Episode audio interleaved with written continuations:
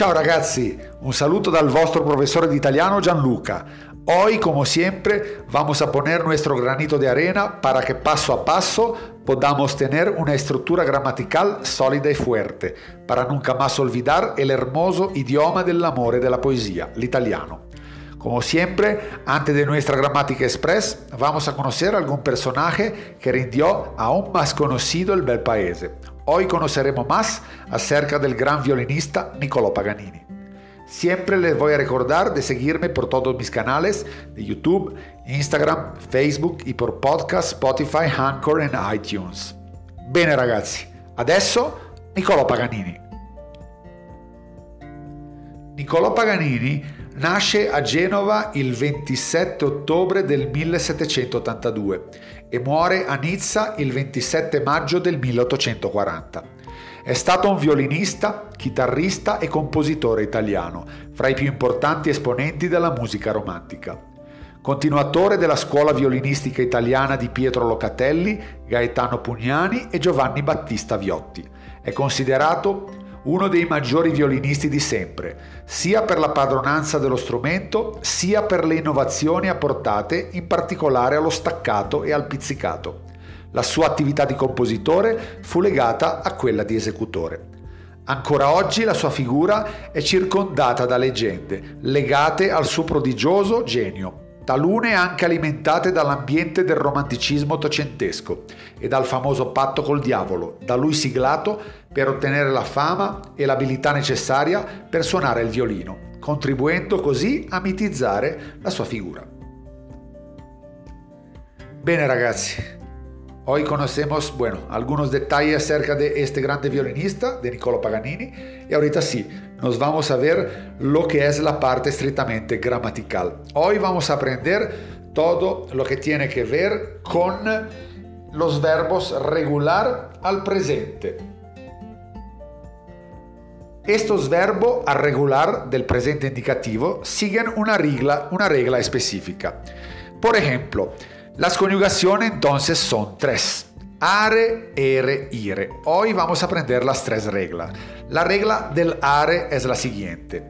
O, i, a, llamo, ate, ano. ¿Qué quiere decir?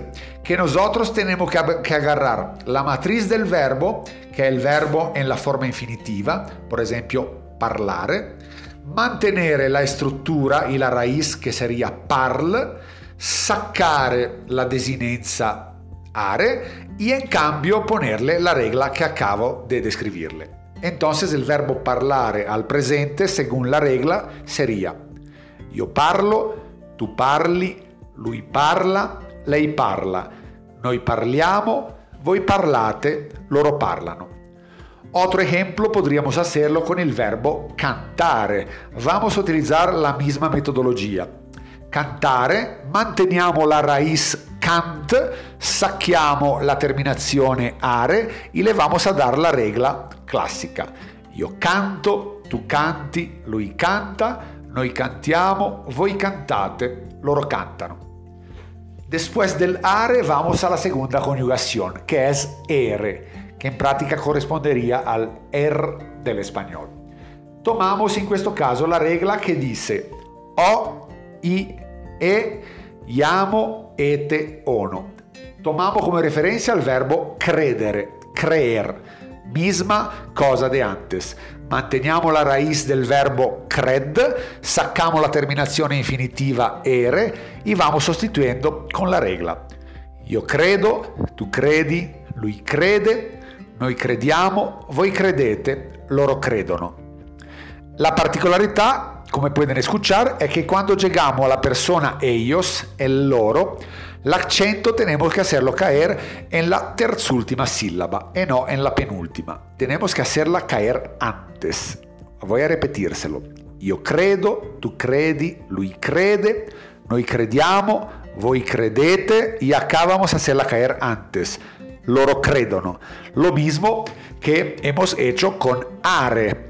Io parlo, tu parli, lui parla, noi parliamo, voi parlate, acá lo vamos a hacer otra vez. Loro parlano, accento en la terzultima. Y terminamos con la terza coniugación, la tercera coniugación que es ire. Acá la regla es o, i, e, llamo, ite, ono. Y tomamos a ejemplo el verbo partire. Io parto, tu parti, lui parte, noi partiamo, voi partite, loro partono. Acá también a ellos, a loro, l'acento lo hacemos caer en la terzúltima sílaba. Otro ejemplo, il verbo dormire. Io dormo, tu dormi, lui dorme, noi dormiamo, voi dormite, loro dormono. Ok ragazzi? Quindi cuidado con la caída dell'accento sobre la ultima persona plurale, el loro, ok? Hacerla caer en la terzultima sillaba. Loro parlano, loro dormono, loro vedono, loro lavorano. Ok muchacho? Muy bien. Y la última particolaridad è che in italiano esiste un gruppo muy grande de verbo que tiene una desinenza diferente. O sea, hay algunos ire que tienen una desinenza con un gruppo isco. Los tres principales que vamos a aprender y que vamos a ver sono preferire, capire e finire. Preferir, entender y terminar. ¿Ok? Entonces, en questo caso la regla dice isco, ishi, isce, llamo, ite, iscono.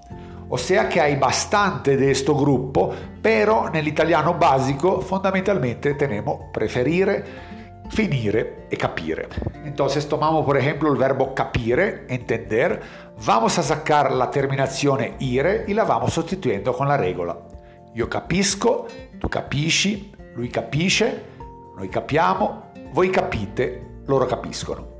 La misma cosa la hacemos col verbo finire, terminar. Io finisco, tu finisci, lui finisce, noi finiamo, voi finite, loro finiscono. ¿Ok, muchacho?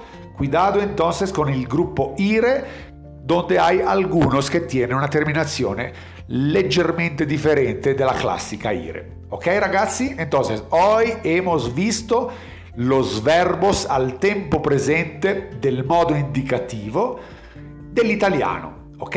Recuérdense siempre que el modo indicativo indica algo oggettivo, reale, o sea, algo che realmente passa, a differenza del condizionale e del congiuntivo che tiene che ver con un modo más relacionado al soggettivo e all'irreale.